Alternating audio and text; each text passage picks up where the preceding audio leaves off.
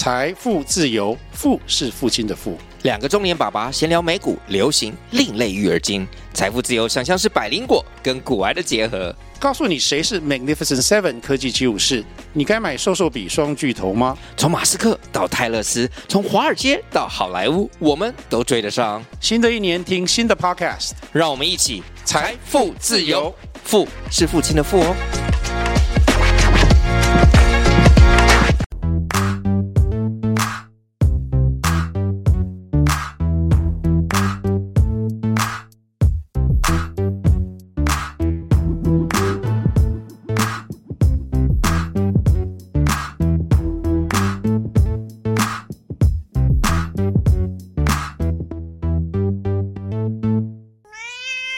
新年快乐，小猫咪！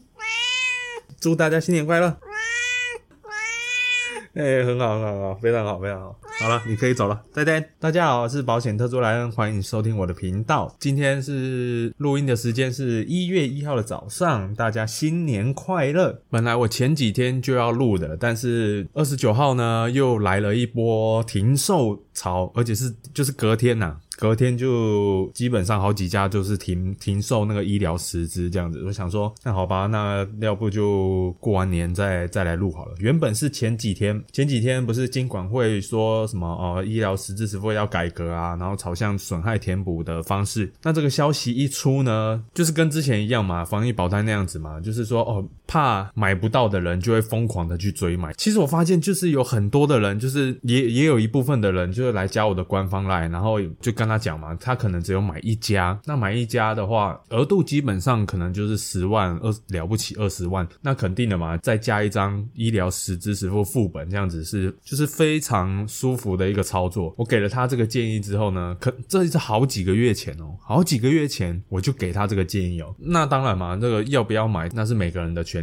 但是就是每次就是到这种哦，可能有放风声出来说哦，那个商品要改变了，要要改革了，然后就才。追买这样子，我我还是那句话啦，我不是很喜欢这种这种模式啦，因为今天是运气好，你没有体况的时候，然后你才有机会去追这些东西。我们这个行业也常常讲嘛，明天跟事故谁先发生，谁都不知道，对吧？那你应该做的就是哦，如果这个保险规划的保费你还你就是能负担，那负担的那个预算，我也我也有跟大家就是建议了，对啊，那你应该就是趁现在就把它给买起来，买好之后呢，就好。好的工作，好好的存钱，好好的去做投资，不要每次到这种时候，然后再就是瞎操心啊什么什么的。因为像如果真的有跟我买保险的客户，基本上就是真的是舒舒服服的过日子。那也有以前的客户来问啊，说哎，现在这个是怎样？那个我以前你们买的保单会不会有影响啊？什么之类的？又何必嘞？保险只不过是人生中的，就可能是只是一个一小部分嘛，对吧？你不要搞得很像说哦，没买到这个保险。妈的，很像会怎样？世界末日是不是？这个心态要改变啊！我是觉得这样，有些业务确实是商品导向的，所以才说就是各位一定要厘清自己的需求，然后再来衡量说哦，自己到底该不该买这个保单。我个人的看法啦，可以听业务的意见，但是要不要买还是你可以自己决定。毕竟保险不是一般的商品，对啊，有体况的时候，你你买哪一家都可以；体况不好的时候呢，现在有跟上最后一波的机会，你也跟不到。对吧？只是觉得大家好好思考一下啦。目前是一月一号嘛，据我所知，如果真的要买那种副本理赔的话，应该只剩两家、三家了。以现在这个时间点来看啊，这边先提哦，就是说医疗实支实付不会绝版，但是基本上应该，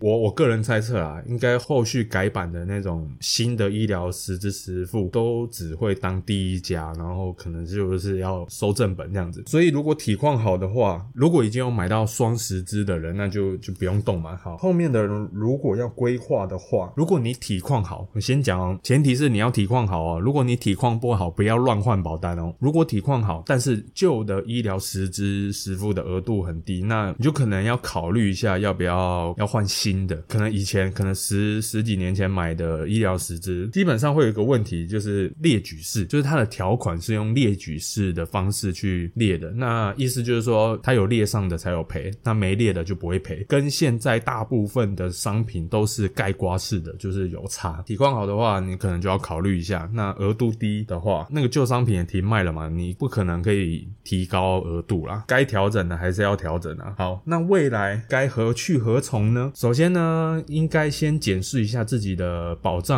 是否有足够。那前面几集可能有提到嘛，就是很简单的三三三法则，病房三千，然后杂费三十万，手术费三十万，这个是最基本的，就是及格的保障门槛了。各位可以先评估一下，哎，到底是落在什么样子的，就是额度上。那再来呢，可能最近要先观望一下商品的动态，就是看各家后续新出的商品，看是怎么样。个人认为有可能全部都是只能当第一家，那这样子就没有什么付保险的问题，或者是后者，个人是觉得真的要实行的话，非常的有难度了。就是说哦，一样可以副本理赔，但是用比例分摊的原则，就是我们前面讲的，就是朝向损害填补的方式嘛。就是你你的收据可能花三十万，然后你买三三家，然后就是用比例分摊，但是这个会有一个问题哦。那因为每一家的额度计算是不太一样的，你说杂费还好计算，手术费每一家的计算模式可能都不太一样，有些要乘手术表，一样是跟杂费一样实支实付的方式，会不会有可能就是手术费跟杂费就一起算？诶，这也有可能，就看他们过后那个商品要怎么设计吧。最近先观望一下，观望个一两个礼拜吧。如果像去年半年有一家可能好几个月都不出，你就不买了吗？如果你完全没有的话，你就当然肯定先一定是要先买一家啦，你不用那边等来等去的，体况是不会等人的。那如果我们假设全部的保险公司都只能当第一家的话，要怎么处理？基本上，那你买的那一家呢，你的医疗实质你就要买到最顶额度，就是要买到它最高了，这个毋庸置疑。再来呢，可能就要搭配那种一年期的手术险吧，最好是有含那种住院日额的，或者是你买，呃，像有些产险公司啊，会有那种突发伤病的住院，那一种就是生病跟意外的住院都可以启动这样。那当然嘛，它不保证续保，这个要留意一下。所以可能就是朝向这种一年期的手术险，再加医疗实支这样去做补强。我也觉得有可能就是变成说，会不会就是因为手术险就是属于那种定额保险，就是你现在可以从这张保单，然后透过它的保额去计算说，哦，怎样子的手术可以领到多少的钱，那就是看会不会连这个手术险的这种商品也会变动，这个大家要大概看一下。但是还是本质上还是一样啦，不要买终身的，还是一年期的为主，OK？不要再贪那什么终身还本啊、保本的，对，逻辑上是绝对是一样的，不会这个医疗实质的制度改变，然后终身的就会变比较好，我觉得没有。好，再来呢，失能的保障这个一定要补强，因为这个才是大风险啊。呃，我举个例子，那就是像我的家人就是有开那种椎间盘突出的手术嘛，然后要装两个支架，那因为那个支架哦一支二十几万，不便宜，所以那当初呢保险规划也没有规划好，我还没做保险嘛，对啊？然后就发生这件事情了。那时候就决定说，哦，一支用健保的，然后一支用自费的这样子。那但是现在看起来，我觉得是没差，就是好好的啊。那再来就是另外一个，是算算是我的朋友吧，就是离癌，但是呢，他做的标靶药物呢是健保给付的，但是它的效果治疗的效果其实也还不错，就是状况也是很好的。所以我个人呢，也是在这边也是要提倡说，自费的到底是不是对你自己最好的？我觉得不一定，这个专业还是留给医师去帮你做决定。所以因为每个人的体况不一样，适合的那个药物啊也是不一样。只能说我们买这个保险，至少要让我们拥有选择的权利。我认为啦，你买医疗师资最及格的内容就是让我自己好歹，例如说开那种达文西手臂的那种手术啊，就是那种微创手术，那种伤口很小的手术，至少我可以有筹码可以选择我要不要开。我觉得这个是最基本的。所以要不要用自费药物这件事情，还是留给病人跟医师就是两者去做沟通。选出一个最合适的方案来去做决定。对，那我们保险这一部分呢，就是说让你有筹码，但是不一定要用嘛。我个人觉得最关键的一点在于失能啊。如果你是跟保金业务买，基本上双十支、三十支这个规划绝对是不会少的，但相对来说就会压缩到你规划这种失能险的保障，可能就要好好留意一下。像保险规划这件事情，就是要做一个均衡啦。如果你把全部的预算全部拿去买三十支，那你看哦，那最近在炒的那个离癌住院必要性的问题，他直接炒说哦，医疗实质你没住院不赔，对啊，那那你就很麻烦了，所以才说哦，防癌一次金也很重要，重大伤病也很重要，对不对？然后意外险那更不用讲了，那每天都有机会会遇到的，讲求均衡啦，不要就是跟风想买什么就买什么，就有点像是跟风买股票那样子。我我是觉得你要这样子做呢，说实在的，赚的就是业务，反正业务就是哦，你你有需求我就卖你嘛，对啊，这个就这个交易就成了嘛，对啊，啊后面会怎么样变化，你要怎么调整？老实讲，那不干业务的事情，对啊，那但是买保险是一个长期的规划，身为消费者的各位，你可能自己要好好考虑一下，就是不要把保险当做万灵丹。我觉得真正该做的应该就是好好照顾自己的身体吧，然后再来呢，就是要做正确的财务规划。保险规划呢，只是财务规划的第一步而已，你真正应该做的是是投资的规规划。投资的规划，想句最简单的，我举例，存到三百万，放到 ETF 也好，这种的，然后帮自己养一个永远孝顺的金儿子，每个月付你薪水。投资规划真正要做到的境界就是这样子。我们在保险里面不是有规划那种失能险吗？例如说，我如果我六级失能以上，我可能每个月的辅助金可能三万、四万、五万，对不对？那你何不趁健康的时候，然后呃能工作的时候，好好存这一笔三百万，然后放到大盘 ETF 里面去，帮自己养一个金儿子，每个月付你辅助金，还不用你失能哦，你不用失能就可以每个月给你大概两三万这样子，这样不好吗？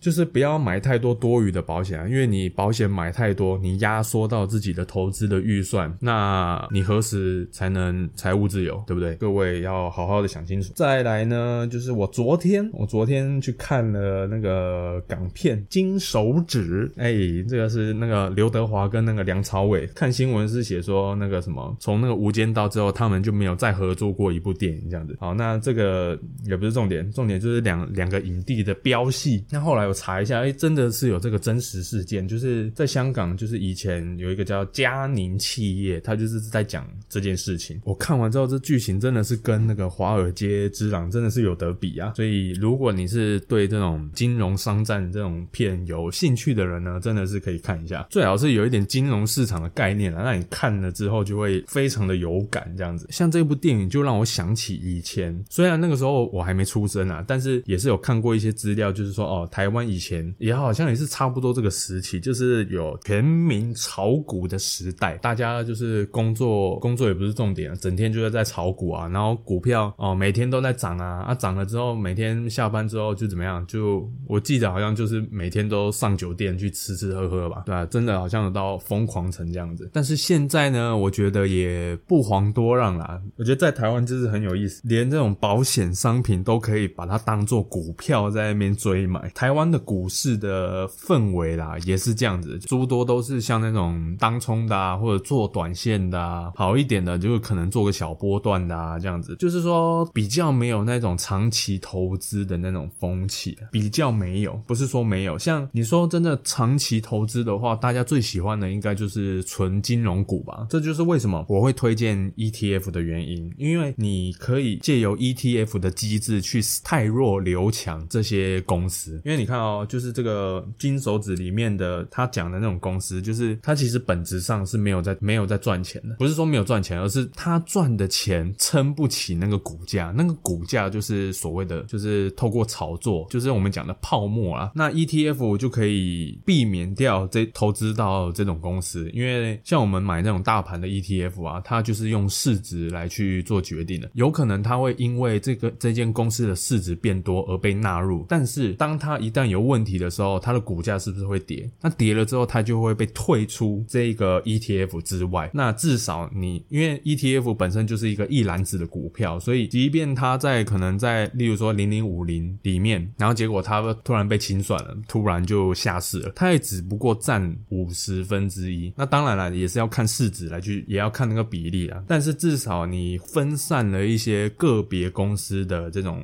经营风险，就是很多人很多股民就是是很喜欢单压一间公司，即便就是可能，例如说哦，这个礼拜是我假设，例如说什么半导体的行情很好啊，然后他就重压一档某一档，可能我假设啊，就是很像标股那种感觉，那就变成是你把股市当赌场了。那既然是当赌场的话，说真的，就是看谁跑得快。如果你是当最后一个的话，你就是被宰的那一个。在股市上能不能靠操盘赚钱，绝对有可能，但是你要自己衡量说，哦，你到底是是不是这块料？因为这个也需要时，就是需要花时间了。就我们就是我们俗称的盯盘嘛。因为有时候你在盘中那个变化非常的快速，你有没有纪律去做你的，就是做你的交易的那个原则？在股市上面很容易被那种情绪所影响，就是变成你是追高杀低，该买的时候你不买，然后该卖的时候你又不卖，这个就是很常被人家养套杀的原因，就是在这里。不是说不能做操盘手，而是你能不能克服你自己的情绪。对，真正成功的那些操盘手，真的就是绝对是那个纪律是非常高的。再来就是你也不能影响工作啊，因为这是白天开盘嘛，还是你是晚上上班？但是我觉得在股市里面最公平的一件事情就是，他不管你学历如何，你都有机会在这边赚钱。但是就真的是各凭本事，对啊。那我是认为这就是我不喜欢投资台股的原因，就是还是股市的涨跌呢。说实在的，还是都是在台湾啊，就是三大法人在决定的。我们这些散户呢，就只是看你能不能跟上法人的顺风车，然后跟着一起赚钱，对啊。那我是觉得这种这种氛围不是很好啦。那再来呢，就是台湾毕竟算是小国家，今天我要靠投资让企业帮我赚钱。如果我可以选的话，我为什么不选全球的企业？我非要选一个台湾的企业？那我们刚刚讲了分散风险的原则嘛。那我投资一间全球的企业，假设它可能印度的市场被切断了，那至少它还有可能亚洲的市场、欧洲的市场啊。你这个投资组合的护城河就会很高，因为你本身公司的护城河就很高嘛。对啊，那就是好好的长期持有，好好的领它的股息，然后就可以回到我刚刚讲的，你就可以帮自己养一个金儿子，就是只要有人问我啦，问我说哦，那个投资有什么建议啊什么的，你没有选择个股的能力的话，你就乖乖的大盘 ETF 防御型资产的话，就是那种高股息的也好，或者是美债 ETF 那种做资产配置一样哦，就是你一样投大盘 ETF 也不也不要全压，然后个股更不用讲了，更不要 all in，即便它是苹果还是特斯拉、辉达，从来都不建议就是把投资的资金 all in 在其中一档个股或 ETF 上面。有一个电影的片段，我觉得很印象深刻，就是当他那个剧情提到说哦，因为恒生指数下跌之后，那当然嘛，那个集团的股价也下跌，然后全市场的呃那个气氛就是下错的那种状况。然后梁朝伟演的那个主角呢，然后就是暴雨天嘛，然后他就看着窗外，他在里面有戴眼镜，眼镜里面反射出的那个画面，因为他看着大楼外面嘛，然后就就是有看到对面的大楼。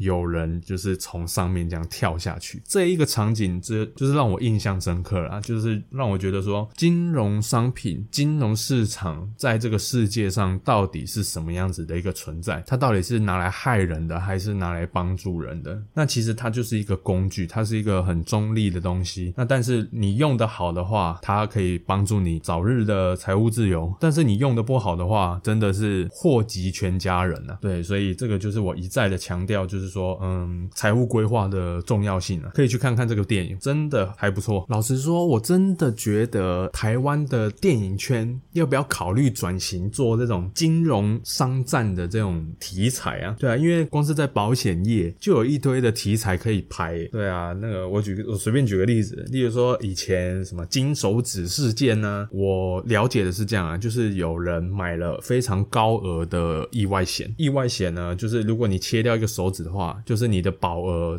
乘以那个五趴嘛，五趴或十趴嘛，这样子。然后你买到上千万，然后你就出国，出国之后，然后反正就莫名的原因哦，就就手就手指就断掉了，因为你买了超过上千万的话，好歹也有个一两百吧。以前真的有人做这种事情，对。然后再来呢，就是以前也有个案例，就是说哦，杀害自己的家人啊，领取那个保险金，这就是为什么那个未满十五岁的被保人，他现在的那个丧葬费用会被控制是在六十一点五万的原因。那之前是在改之前呢，他只是退还所缴保费而已。对啊，那就是因为发生了一些，就是大家都知道嘛，火车的那个意外事故啊，还有一些那个溪边玩水的事情啊，后来家长去抗议嘛，对，所以才演变成现在这个样子。那再来呢，就是车祸诈保嘛，就是买了车体险啊，然后就可能就制造假车祸啊，申请保险理赔啊，这两个商品被玩坏的程度应该是差不多的。对啊，所以为什么车体险会越来越贵？假释应该很少人有买到假释了吧？几乎就乙式已经是差不多了。对啊，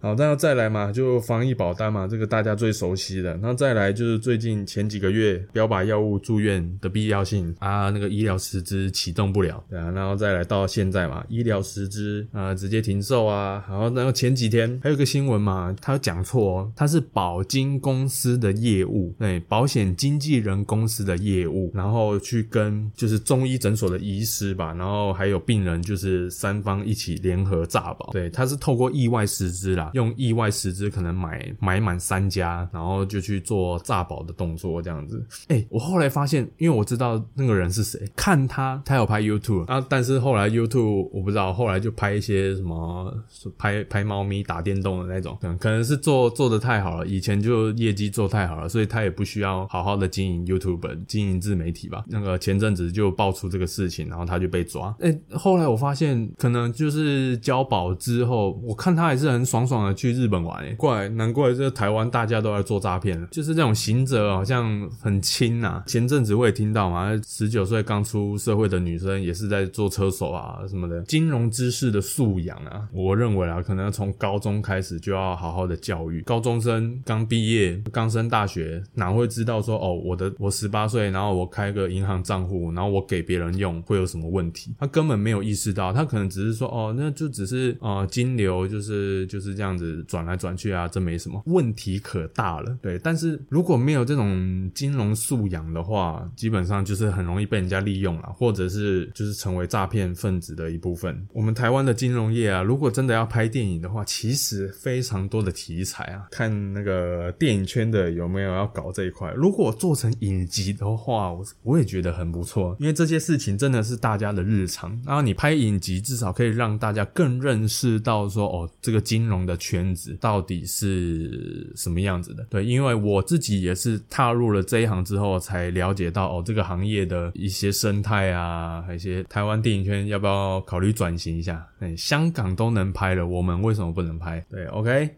好，所以呢，医疗实支这一部分就最近就看看一下状况吧，看如果有最新的消息呢，我再录 podcast 分享一下，呃，我自己的看法这样子。那这一集的节目呢，就先到这边，那我们下周再见，祝大家新年快乐。